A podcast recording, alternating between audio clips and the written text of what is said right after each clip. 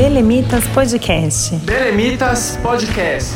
Um espaço para conhecer Deus.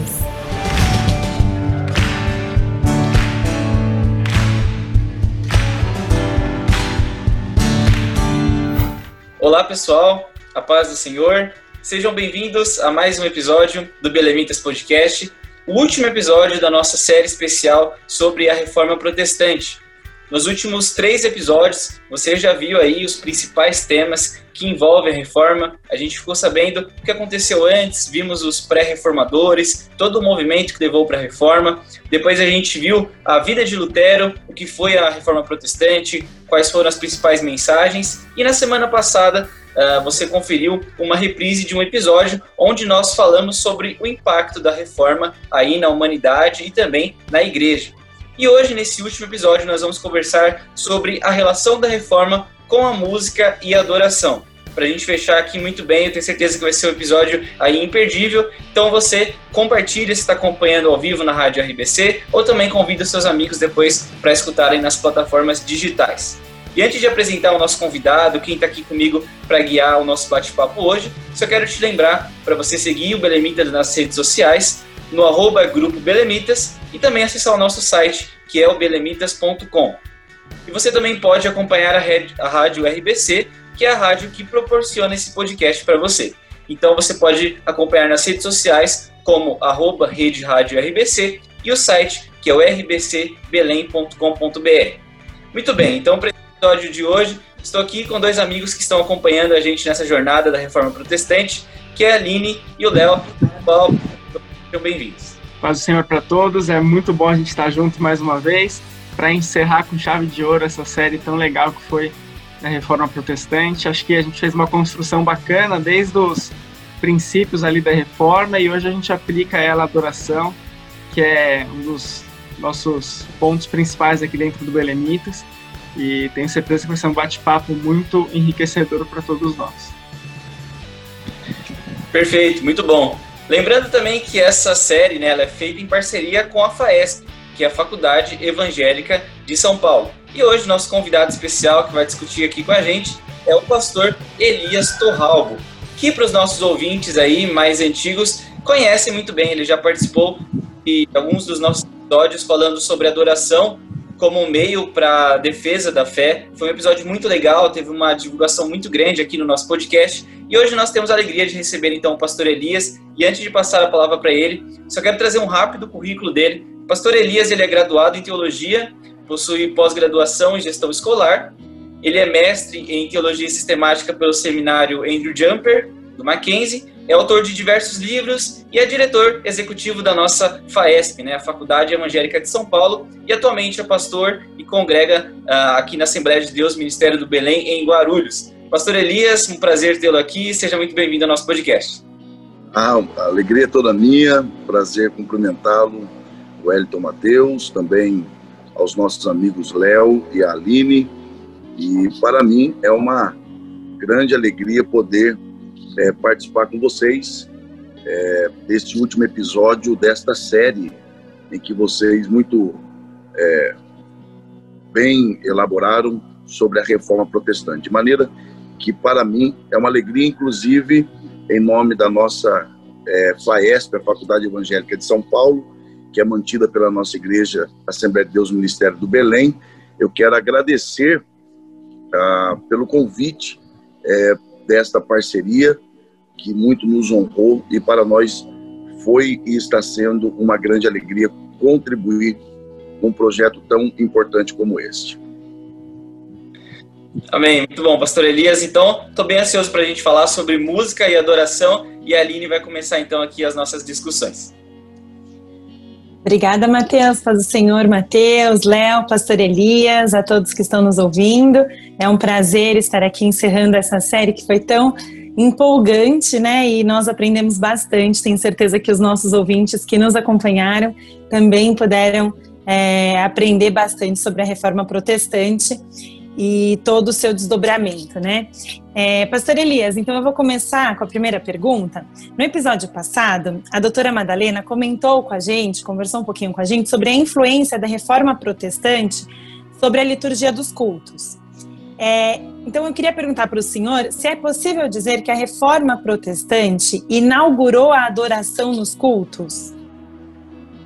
É, parabéns pela, pela pergunta. É, na verdade, como ficou muito bem claro, é, exposto pela é, doutora Madalena, é, assim como, como qualquer outro movimento teológico, e é bom que se diga que a reforma protestante ela foi sim um movimento teológico, mas como qualquer movimento ou qualquer elaboração teológica, ela é fruto do seu tempo. É impossível você fazer teologia sem considerar os desafios daquele tempo, o contexto em que ela é elaborada. É, de maneira que a reforma protestante, embora tenha sido uma ação é, divina, Deus agiu dentro do tempo e do espaço, isto é, dentro da história. Ah, de maneira que a, a, a reforma protestante, como o próprio Martim Lutero sempre enfatizou, de que ele não propôs nada novo. A ideia dele não era, inclusive, romper com a, a igreja é, é, católica, a igreja da época. Na verdade, a sua proposta era, o seu ideal, o seu, interesse era apenas é, é, redefinir algumas coisas. E a adoração é um desses fatores. De maneira que nós não podemos dizer que a, a, a reforma protestante inaugurou a adoração. Eu acho que afirmar isso seria não só um, um equívoco, né, respeitosamente falando, como também seria de uma manifestação é, até de certa forma prepotente, porque a, a, a, reforma ela não criou nada, ela não gerou nada, ela apenas contribuiu para a redefinição, a reorientação e a reafirmação de algumas coisas, inclusive a adoração. De maneira que, a, sendo aqui é, mais prático e tentando concluir aqui a minha resposta, ou a minha tentativa de resposta, eu diria que a reforma, no que diz respeito à adoração, ela redefiniu a adoração. Quando você lê, por exemplo, textos de é, escritores de é, herança reformada, como por exemplo é o caso de Albert Muller Jr., que escreve um livro extraordinário chamado Deus Não Está em Silêncio. E é interessante porque é um livro totalmente voltado para a pregação. E nesse livro voltado para a pregação, ele fala sobre adoração. É, a, a, princípio parece até um contrassenso, como que uh, um livro que fala sobre pregação trata sobre a adoração. Então, ele, nesse livro, Albert Muller Jr., ele diz que se você quer conhecer o que uma igreja crê ou a doutrina que uma determinada igreja professa, observe os hinos que ela canta, porque isso demonstra é, a sua espiritualidade.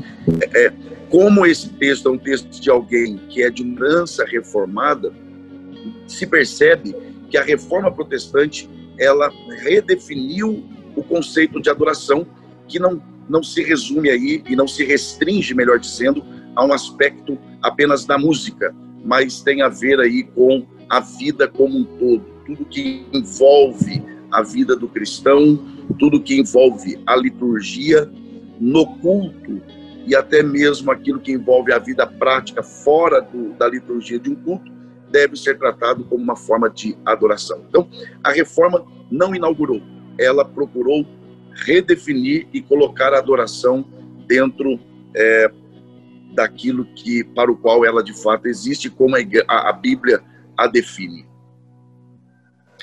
Muito bom, legal. E Pastor Elias, falando nesse aspecto de música, nós aqui do Belemitas a gente gosta bastante né, desse aspecto musical. É, falando né, sobre o Lutero e analisando a reforma protestante, como que a música ela alcançou é, um papel para a consolidação das ideias do Lutero? Então, é, mais uma vez, Wellington, nós precisamos é, fundamentar a nossa, a nossa reflexão nesse sentido, com base é, no fato de que a reforma ela surge dentro desse contexto do renascimento. O, o renascimento é um movimento é, extremamente antropocêntrico, isto é, é, fundamentado no homem, a exaltação do homem, a, a supervalorização do homem.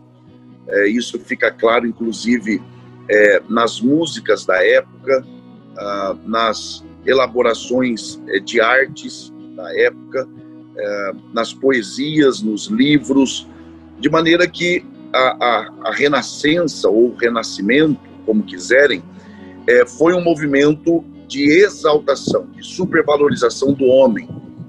E a renascença, o renascimento e a reforma, como alguns definem, são totalmente antagônicos. Por quê? Porque a reforma ela vem na contramão, ah, trazendo o teocentrismo, enquanto que o renascimento é, coloca o homem no centro das coisas, ah, a reforma protestante coloca Deus no centro de todas as coisas. É bom, é bom dizer aqui que é, esse teocentrismo da reforma não é o mesmo teocentrismo aplicado pela igreja medieval, é, que colocava Deus no centro, mas com é, é interpretações meramente humanas, usando desse teocentrismo como uma é, é, manipulação ou até um fortalecimento de um reino meramente humano.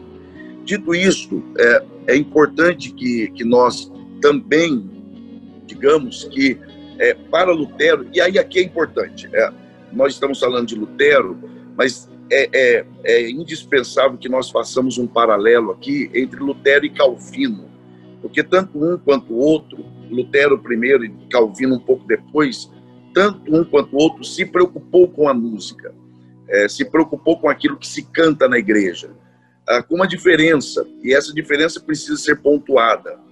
É, Calvino, ele, ele focou mais, é, e foi até é, um tanto quanto é, mais duro no quesito, a cantar apenas o que a Bíblia diz. Então, se você lê o que Calvino falou sobre música na igreja, ele não aceitava nada que cantasse que não fosse o que estava escrito na Bíblia, como estava escrito na Bíblia. Uh, Lutero não tinha muito essa preocupação.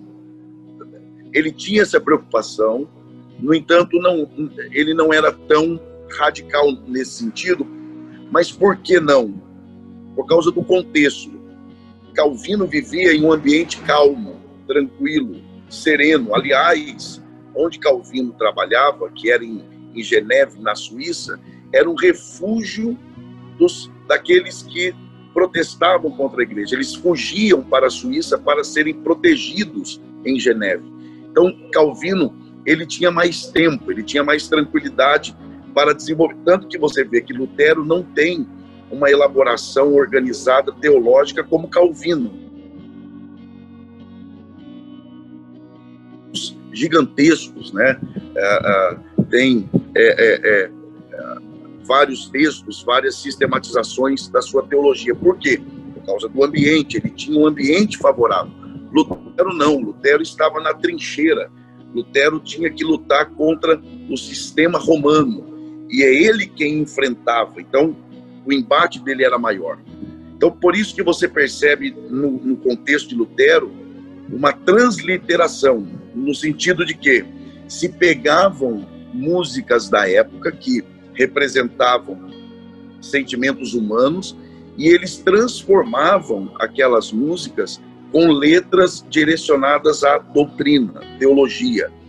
Porque Lutero, e aí procurando responder aqui de forma mais objetiva, a música para Lutero, ela tinha o mesmo valor que a própria pregação, porque ele entendia o seguinte, por exemplo, tem uma pregação dele que ele fez a partir do livro de Gênesis, em que foi uma, uma é, a, a verdadeira afronta ao sistema romano, em que ele fala que mais do que aquilo que Deus faz é, para trazer conhecimento a respeito dele a partir dos, do que nós vemos, mais importante que isso é aquilo que nós ouvimos. Por que, que ele falava isso?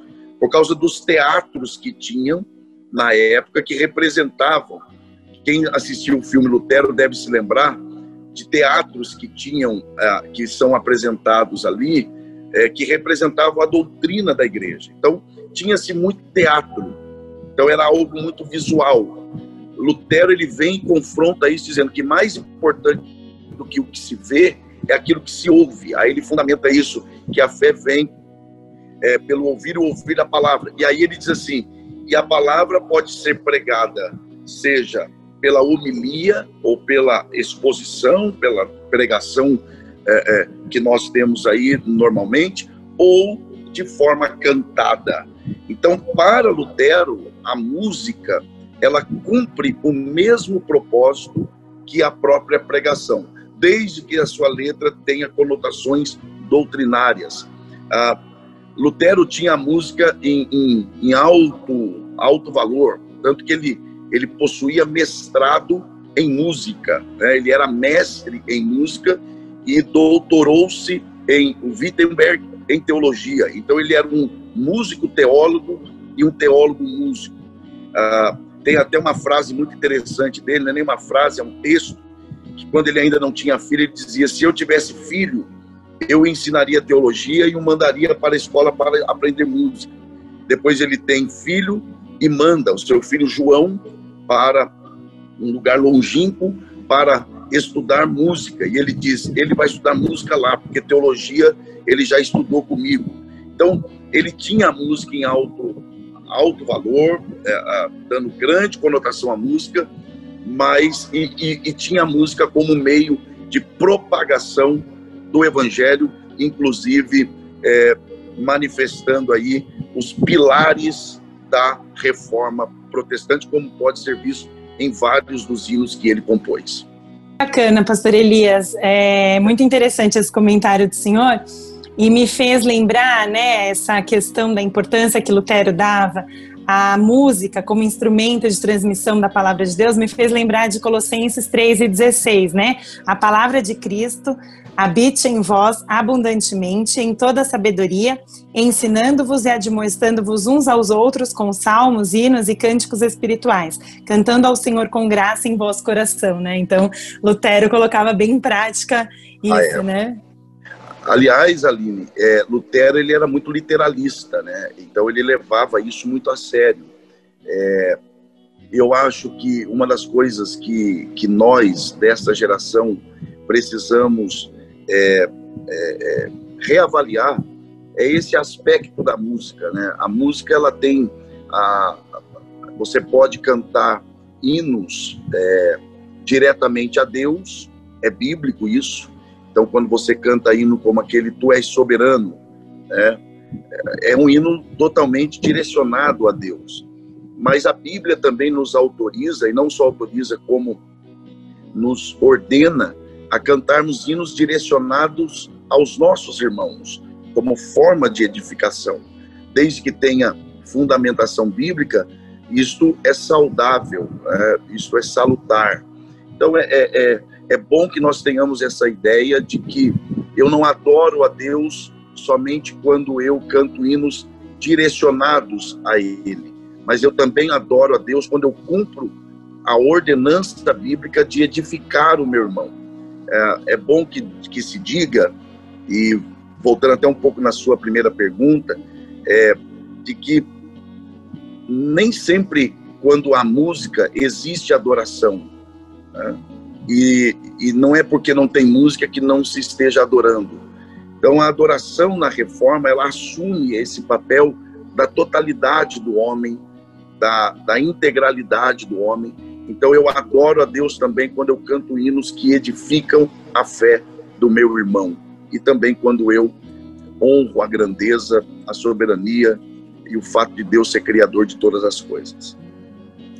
Muito bacana, muito interessante. Dentro disso, é, Pastor Elias, o senhor poderia contar um pouquinho para gente sobre o hino Castelo Forte? É, posso sim. Agora, é, esse hino é um hino símbolo da, da, da reforma protestante, né? Não, o, o, menos informado sobre a, a reforma, por certo, quando pensa na reforma protestante, pensa em Lutero, É, e quando pensa em Lutero, pensa no hino Castelo Forte.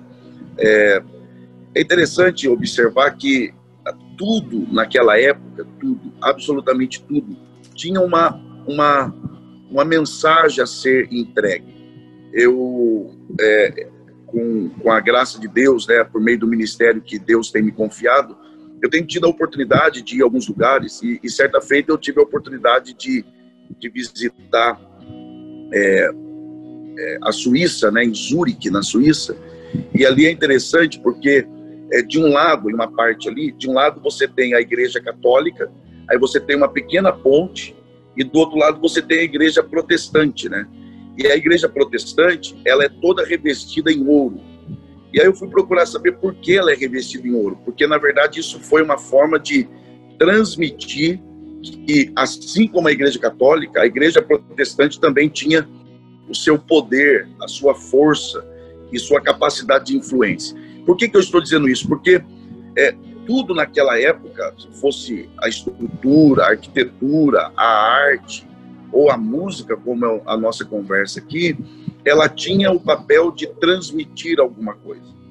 Ah, hoje, infelizmente, já trazendo até para uma, uma aplicação até se vocês me permitem, até uma certa crítica, hoje é, se compõe, em alguns casos, se compõe música pensando no público, se pensando em agradar um determinado público. Será que isso aqui vai, vai agradar? Naquela época, não. Naquela época havia espontaneidade. Então eu estava sentindo algo, vivendo algo, e aquilo era uma expressão do meu sentimento, era uma expressão do que eu estava é, vivendo naquele momento. Então, o hino Castelo Forte ele surge dentro desse contexto. Há, há, muita confusão em torno disso. Eu fico, eu fico impressionado porque o século XIX, que marca aí o período da razão, né, a modernidade, quando surge também o liberalismo teológico, em que se questiona a autoria de alguns textos bíblicos, a veracidade de alguns milagres, é, eles são tão tremendos, esse pessoal do século XIX, que eles questionaram, inclusive, se foi Lutero quem escreveu Castelo Forte, né? Porque tudo eles questionaram, inclusive isso, por incrível que pareça. Mas há muita, muita, é, não há um consenso de qual foi a real situação que levou Lutero a essa canção. Há, algumas formas de se pensar. Por exemplo, quando ele, em 1521, ele está entrando em Worms com seus companheiros e diante do castelo ele canta esta canção. Há, há um mito de que ele compôs essa canção quando ele chega e vê o castelo. Não, não, é verdade. Como é que ele vai compor uma música só de olhar ali na hora antes de entrar para aquela para aquele fatídico momento que ele viveu? É uma música composta antes, mas que naquele momento ele usou para para expressar o que eles estavam sentindo. Há outros que dizem que ele escreveu essa música como um tributo à morte de seu grande é, amigo, né? É, Leonard Kaiser, que foi um, um mártir da reforma. Há quem diga também que, que foi é, é, é citado com, com, pelos principais luteranos diante também de um momento difícil. E por aí vai algumas das, das opiniões. Agora, o grande, a, a, grande questão é, essa música, ela retrata um momento em que Lutero está expressando é, os seus sentimentos, a, a, a, sua crença em Deus, mas também os seus medos. É, tendo dito isso, é bom que se diga também que esse hino, ele, é, essa canção, ela ela mostra muito do que era a espiritualidade de Lutero, né? Lutero, ele tinha uma espiritualidade muito acentuada. Lutero tinha uma, uma espiritualidade muito fundamentada em, em guerra espiritual, em batalha espiritual. É, quem volta a dizer, quem assistiu o filme percebe, percebe que, então, por exemplo, tem aquele episódio em que ele diz que Satanás se apresentou a ele e trouxe a ele uma série de pecados, e ali ele debateu com Satanás. Então ele, ele tinha essa espiritualidade. Se você lê a letra é, do hino Castelo Forte, você percebe isso. Você percebe, por exemplo, um dos pilares da reforma. Você percebe a soberania de Deus, o fato de que Deus tem um controle de tudo. Mas você tem ali também um toque dessa espiritualidade fundamentada numa batalha constante entre Lutero e o próprio é, Satanás. Quando ele, ele, na segunda estrofe, diz: A nossa força nada faz. Ele fala da incapacidade humana. O que é isso aqui? É um ataque frontal ao renascimento da, da, que, marca, que era marcado pelo antropocentrismo. Quando ele diz: A nossa força nada faz. Ou seja, eu não sou capaz. Estamos sim perdidos. O que é isso aqui? A teologia reformada, a depravação total. Eu sou incapaz de mim mesmo, mas somos protegidos. Defende-nos, Jesus. O que venceu na cruz, Senhor dos altos céus, e sendo o próprio Deus, triunfa na batalha. Então, no 3, se nos quisessem devorar, demônios não contados, vocês são muitos. Então, isso aqui é muito da espiritualidade é, de Lutero. O fato é que o contexto da reforma levou Lutero a produzir essa canção, que tornou-se símbolo da, da, da, reforma protestante, e essa canção representa o momento difícil que ele vivia, os embates e desafios que ele enfrentou, mas também não deixa de ter aqui uma conotação muito forte teológica e um comprometimento muito forte no que diz respeito ao que a Bíblia de fato nos ensina.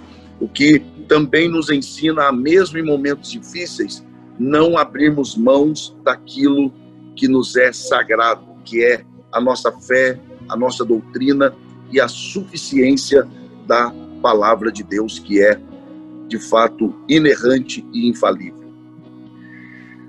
Pastor Elias, eu queria voltar numa frase que você disse no.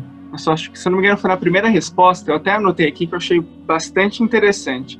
Se você quer ver o que a igreja crê, você deve perceber o que a igreja canta. E aí, conforme você estava falando a respeito da, da música Castelo Forte, eu baixei a letra aqui, fui acompanhando, e realmente é uma letra que mostra muito claramente o que Lutero cria e o que ele trouxe para nós através da, da reforma protestante. Né? E eu queria agora trazer um pouco mais para a atualidade e pensando nessa frase, né, que a, o que a gente canta mostra aquilo que a gente crê, o que, que você acha que seria assim um, um modelo de produção musical para nossa igreja, para aquilo que a gente crê e professa como fé? O que, você acha que seria adequado? Bom, é, não tem como fugir da, daquilo que nós estamos aqui é, tratando, né, ao longo desses, desses, dessas perguntas, dessas questões. É, porque o problema, por exemplo, o que o, o Renascimento enfatizou, que é a centralidade no homem, esse não é um problema apenas dessa época. Esse é um problema do ser humano desde a sua queda. E, e isso, em alguns momentos da história, assume é, em força menor, em grupos é, específicos, como é o caso do momento em que antecede o Renascimento, que é o controle da Igreja Católica, inclusive controlando a própria música. Era uma forma de centralizar as coisas no homem, mas em um grupo somente. O Renascimento ele vem apenas para tornar isso algo acessível a todas as pessoas, mas centrado no homem. Dito isso, é, por que Lutero quando cantava ou quando ele fazia um hino, quando ele ia compor um hino, ele expressava primeiro a sua doutrina e segundo o que ele sentia. Aqui é uma junção de duas coisas. A primeira, suas raízes teológicas, suas convicções teológicas. Então, a partir do momento que Lutero, e aqui podemos falar, a partir do momento que um grupo é, cristão, protestante, no nosso caso de tradição pentecostal, a partir do momento que nós temos raízes doutrinárias bem definidas, é, é, de conhecimento de todos, em, em, diferentes níveis, né? Em alguns casos mais aprofundados, outros não, mas minimamente conhecido. Quando existe esse aprofundamento é, teológico e doutrinário, é, é, é natural que isso vai refletir nos seus frutos. E um desses frutos é aquilo que se canta. Por outro lado, você tem essa manifestação dos sentimentos de Lutero, porque a música tem essa força. É por isso que a música ela, ela é um campo desafiador, né? Inclusive vocês que atuam nessa área, os belemitas que têm prestado um excelente trabalho nessa área, vocês é melhor do que eu sabem que a música é um campo de areia movediça. Por quê? Porque a música, ela, ela, ela trilha ou ela atua no campo do subjetivismo, do sentimento, da manifestação de sentimentos. E como que você, é, qual é o limite disso com o, o aspecto doutrinário? Então é desafiador. Por exemplo, quando você lê a história da música, você encontra, por exemplo, músicas que foram feitas por Beethoven, que quando é, tocadas pela primeira vez, depois de terem sido tocadas uma única vez, foram proibidas de serem tocadas outras vezes. Por quê? Porque quando executadas, o, o auditório sentiu desejo de suicídio. Foram buscar saber por quê e descobriram que é porque quando ele compôs aquela música, ele estava desejando a morte. Então veja a força da música, veja o poder da música de expressar sentimentos.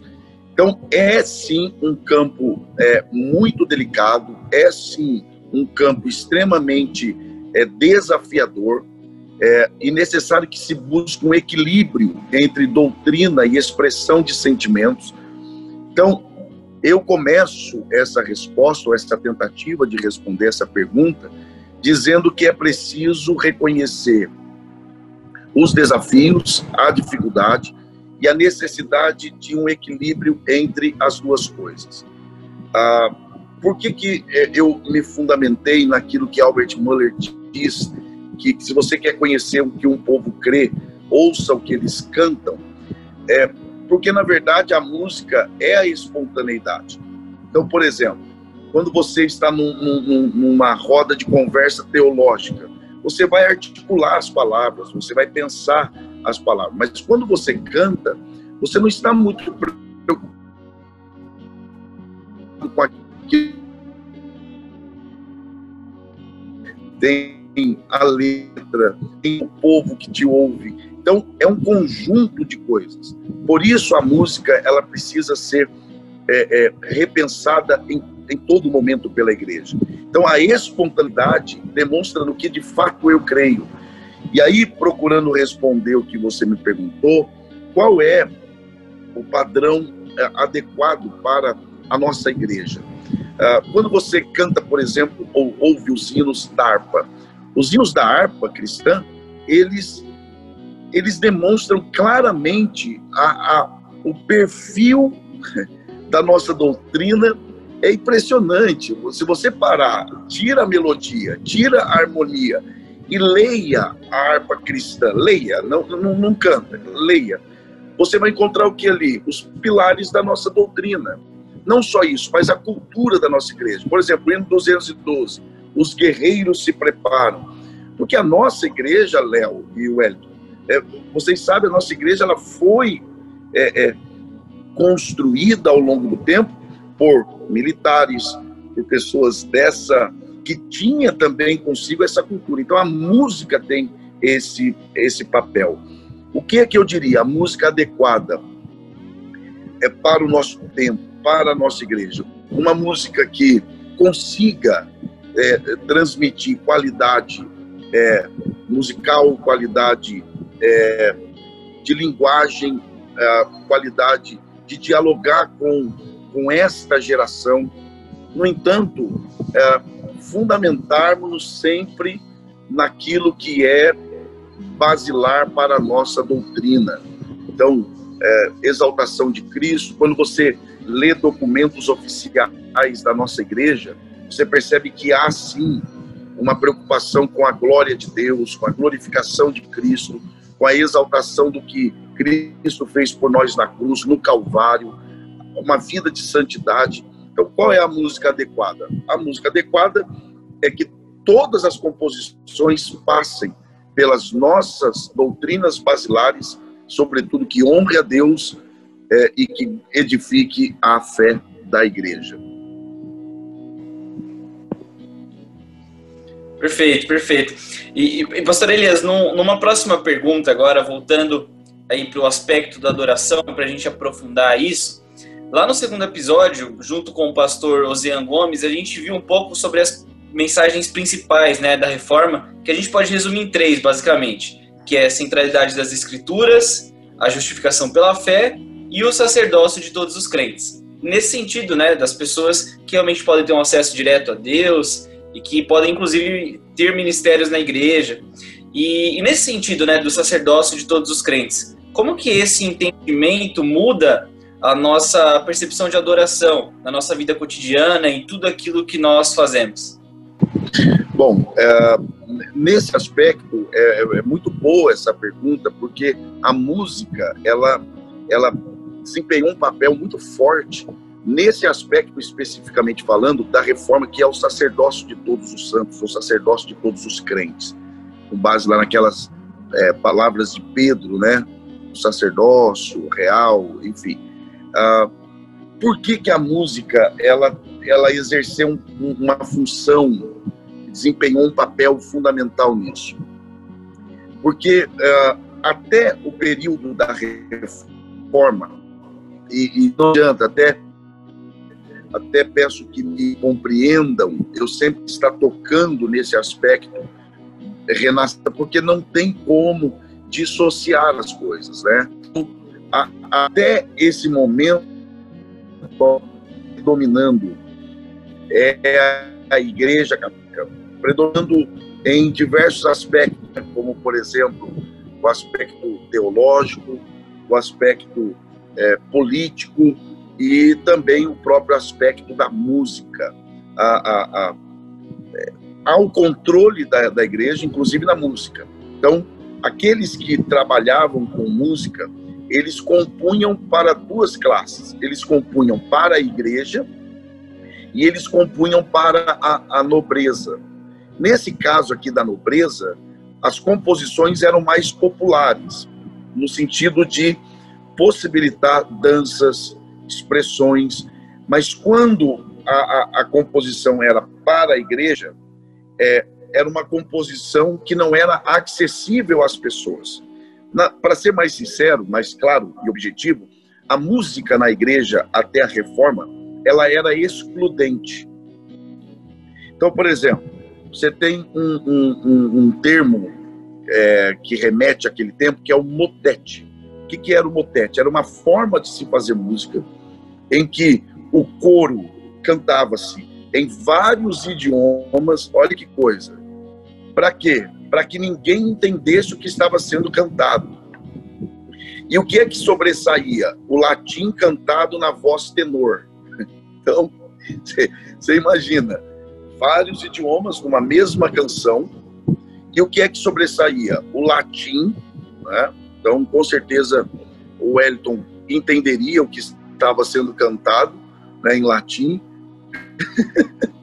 é, é, e, e, cantava, o que se predominava era o latim cantado no tenor. Então você tinha ali o soprano, o contralto, o tenor e o baixo. O que sobressaía era o latim que era cantado em tenor. Por que isso? Para que ninguém entendesse o que estava sendo cantado. E quando se entendia alguma coisa, as sílabas elas eram estendidas, claras. Para quê? Para que se perdesse com facilidade o seu sentido. Ou seja, então, por exemplo, quando você ouve aí na Rádio Cultura de São Paulo algumas óperas né, antigas, por exemplo, você gosta porque há muita qualidade musical, a orquestra, a voz, mas você fica meio que é, perdido ali. Então era mais, era mais ou menos isso a música ela tinha também o papel de controlar, de dominar, de, de deixar a, a, a, o controle no clero.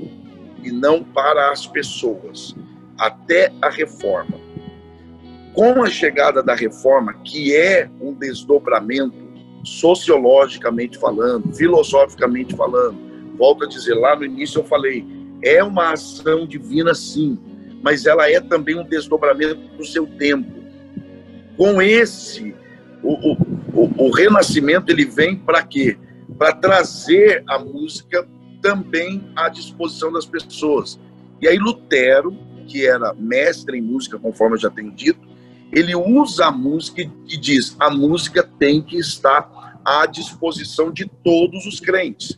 Porque assim como as outras áreas, a pregação, a evangelização, a, a, a representatividade do reino na terra, a, a, o acesso às coisas que envolvem a, a eclesiologia, que é a vida da igreja, é a todos. Todos nós somos iguais. Cristo morreu por todos nós. Logo, a música não pode ser diferente. A música, então, deve ser acessível a todos. Aliás, Calvino defendia que a música tinha que ser cantada por toda a igreja, aquilo que nós chamamos hoje de música congregacional. Então, Calvino, como eu disse há instantes atrás, ele era muito mais taxativo, ele dizia: não, esse negócio de um grupo só cantando, um coro só cantando, não, pode ter o coro, mas a igreja toda tem que participar, porque a música ela é dada por Deus, ela é uma dádiva de Deus, é parte daquilo que a própria reforma chama de graça comum, né? Então, ela é extensiva a todos e a igreja deve ter acesso a ela é, para expressar os seus sentimentos a Deus e proferir também as verdades eternas da palavra. Bastante interessante esse ponto, pastor Elias, sobre a música servir também para incluir a, o membro, né, o indivíduo, no culto que está sendo realizado. Eu acho que esse é um dos grandes desafios da música contemporânea também, né? Da nossa, do nosso atual ponto, né? Como é, igreja.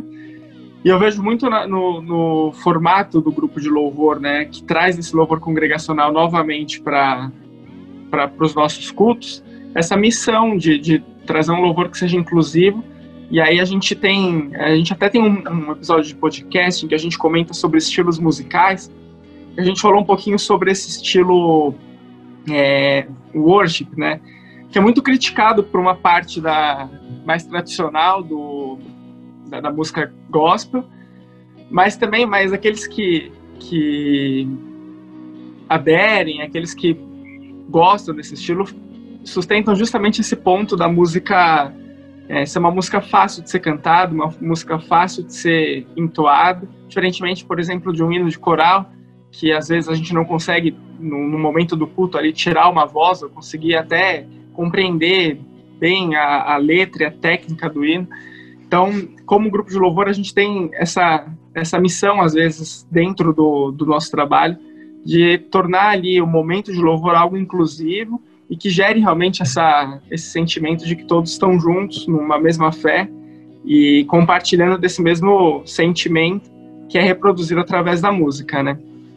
É, eu queria é, trazer aqui um tópico meio novo, não novo no sentido da reforma, porque acho que vai ter a ver com a reforma, mas saindo um pouquinho do ponto musical, e é algo que a gente até trabalhou junto com o pastor Sérgio no primeiro episódio, acerca da necessidade da, da reforma ser permanente, ou seja, de nós precisarmos sempre é, entender a Bíblia a partir do nosso contexto, a partir da nossa realidade, e eu queria saber um pouco da sua opinião, pastor Elias, sobre, sobre esse ponto. Como que a gente consegue é, viver uma reforma permanente sem se afastar, ao mesmo tempo, das verdades bíblicas que são absolutas e que são eternas?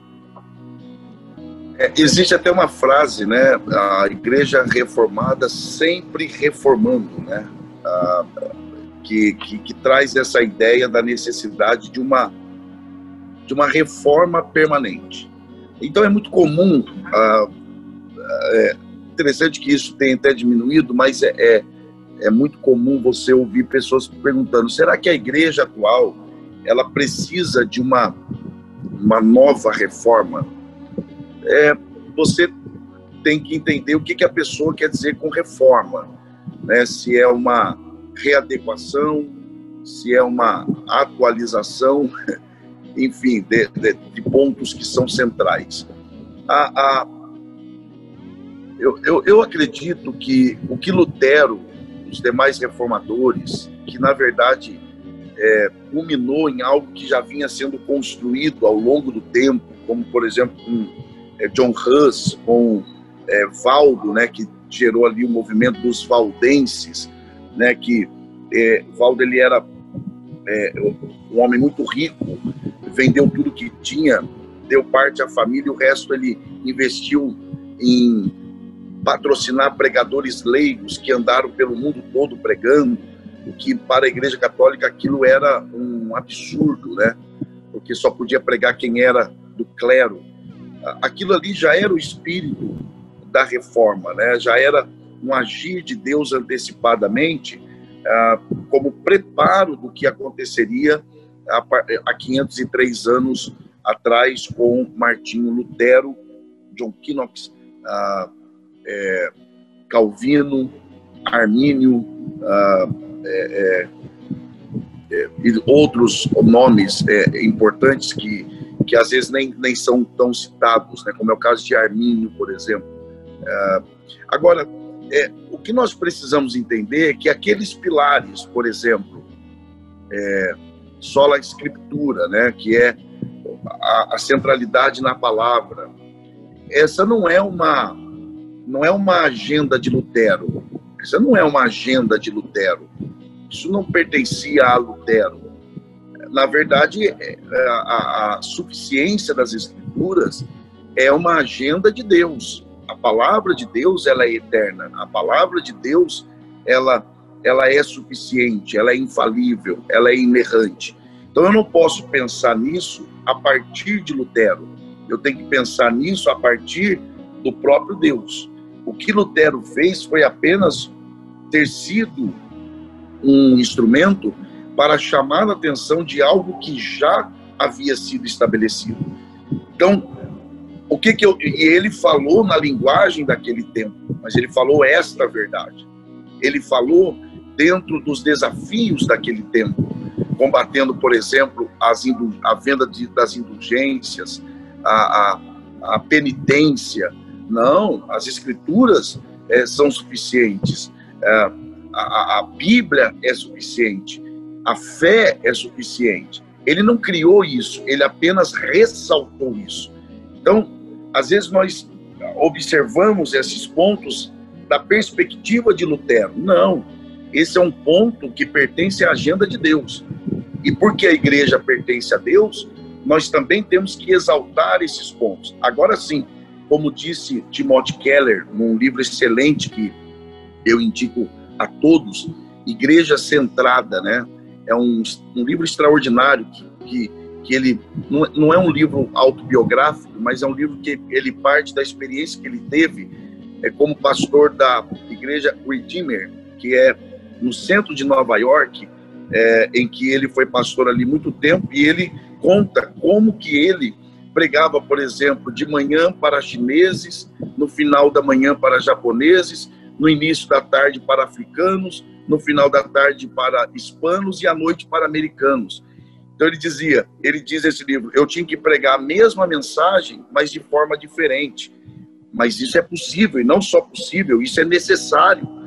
Então, eu acho que é disso que nós temos que falar. Nós temos que falar de que a suficiência das escrituras é uma agenda de Deus e não da reforma. Tá? É bom que se diga isso. A reforma é apenas um desdobramento de uma ação divina que não começa ali, começa desde a criação. Tá? e a igreja, ela é apenas aquilo que Paulo diz que ela é a, a, a, a coluna da verdade. E ser coluna da verdade implica em você ler o seu tempo ser capaz de abrir os olhos, abrir a mente, abrir os ouvidos, abrir o coração para depois abrir a boca.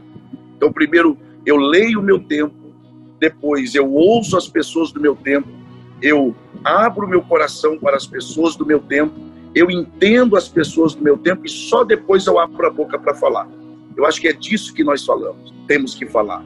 Essa questão da de você ser capaz de amar as pessoas do seu tempo, ouvir as pessoas do seu tempo, olhar as pessoas do seu tempo, entender as pessoas do seu tempo e, sobretudo, entender que a igreja é a coluna da verdade e que a verdade, quando dita na hora errada, do jeito errado, pela pessoa errada e para as pessoas erradas, ela mata, mas quando dita do jeito certo, na hora certa, para as pessoas certas e pelas pessoas certas, ela liberta e traz a vida. Então, é, eu acho que é disso que nós temos que falar.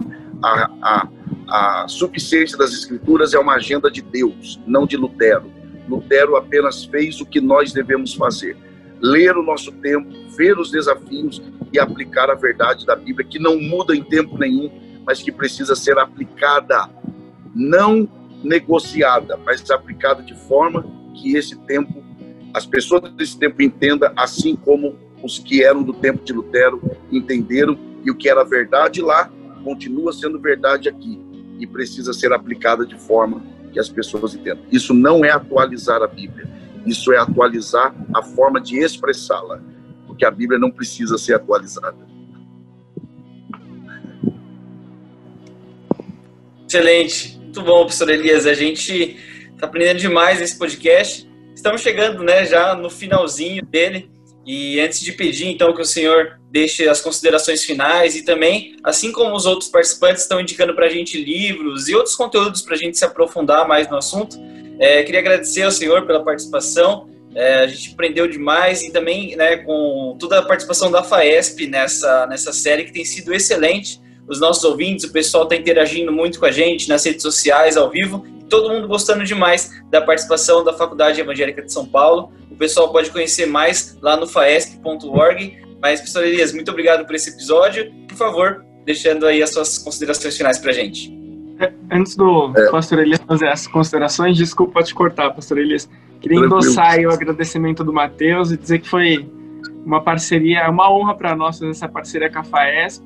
A gente espera aí que a gente que seja a primeira de outras, porque a gente aprendeu muito estamos sempre à disposição para somarmos aí junto com a faculdade. Obrigado, meu amigo Léo, obrigado, Wellington, obrigado, Aline. Uh, eu quero parabenizá-los pelo trabalho, a dedicação.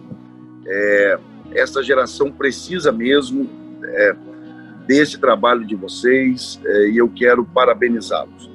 É, e agradecer, eu, eu digo com muita sinceridade, eu me senti é, em nome da FAESP, eu me senti honrado por esse convite, é, para participarmos de um projeto tão, tão legal, um projeto tão, tão relevante, tão necessário e tão oportuno. Então eu agradeço a vocês dos Belemitas pelo convite, agradeço aos nossos professores que se prontificaram a atender uh, o nosso convite, desde o professor Sérgio, uh, que é titular da FAESP, o, a professora doutora Madalena, que é titular da FAESP, é, também é, o professor, vamos lá, o professor Ozean, que é professor convidado é, da FAESP, e tivemos também a, a, participação, vamos lá, dos três, né? Isso aí, a, do, do professor Sérgio, da,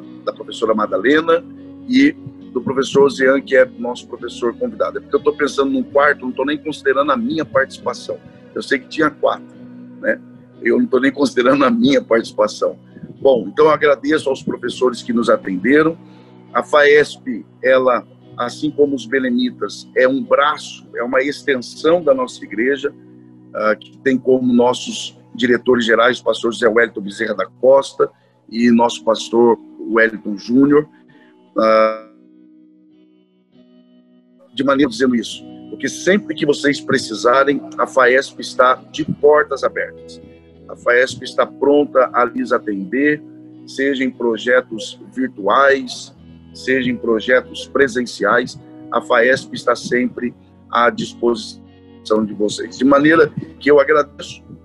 Ah, foi pedido para que eu indique alguma obra que ajude né, a uma compreensão do que nós falamos, eu continuo indicando aqui essa obra de Timothy Keller, Igreja Centrada, indico também o texto de Albert Muller Jr., Deus não está em silêncio, e indico também um livraço que foi publicado pela nossa Casa Publicadora das Assembleias de Deus, da Nancy Pearcey, é, Verdade Absoluta. Esse é um livro que todo jovem cristão, assembleiano ou não assembleiano, deve ler. É um livro que eu li três vezes, é um livro que vale a pena é, você ter é, aí na sua biblioteca, que com certeza irá ajudá-lo a como lidar com a verdade absoluta da palavra em tempos tão confusos da pós-modernidade. Então, são essas minhas considerações. Muito obrigado. Sempre que precisar, Wellington, é, Léo, Aline, eu estou aqui à disposição dos belemitas e a FAESP também está de portas abertas. Perfeito. Muito obrigado, pastor Elias. E também quero agradecer a você que está nos ouvindo que acompanhou essa série sobre a reforma protestante. Espero que você tenha gostado e aprendido muito e que continue conectado com a gente, para que juntos a gente continue aí se aprofundando na palavra de Deus, conhecendo mais sobre a nossa fé, sobre a história da igreja. E eu queria te adiantar que semana que vem a gente vai ter um devocional especial aqui no Belemitas Podcast e depois a gente chega aí com uma nova série com um tema tão bacana quanto esse. Tenho certeza que você também vai gostar muito. Então, antes de encerrar, só quero te lembrar, siga o Belemitas nas redes sociais, no arroba Grupo Belemitas. Também você pode seguir a, a Rádio RBC no arroba Rede Rádio RBC e o nosso site, que é o rbcbelém.com.br e uh, siga também a FAESP, né? conheça os cursos da FAESP, estude lá no faesp.org. E muito obrigado por ter escutado então esse episódio, por ter se conectado. Se você percebeu talvez alguma falha aí na conexão, porque o pastor Elias está gravando bem de longe, né? Aqui de São Paulo. Mas que bom que nós estamos juntos, que estamos conectados. Então, até a próxima segunda-feira, às 22 horas, aqui na Rádio RBC. Fique com Deus. Um abraço. Belemitas Podcast. Belemitas Podcast. Um espaço para conhecer Deus.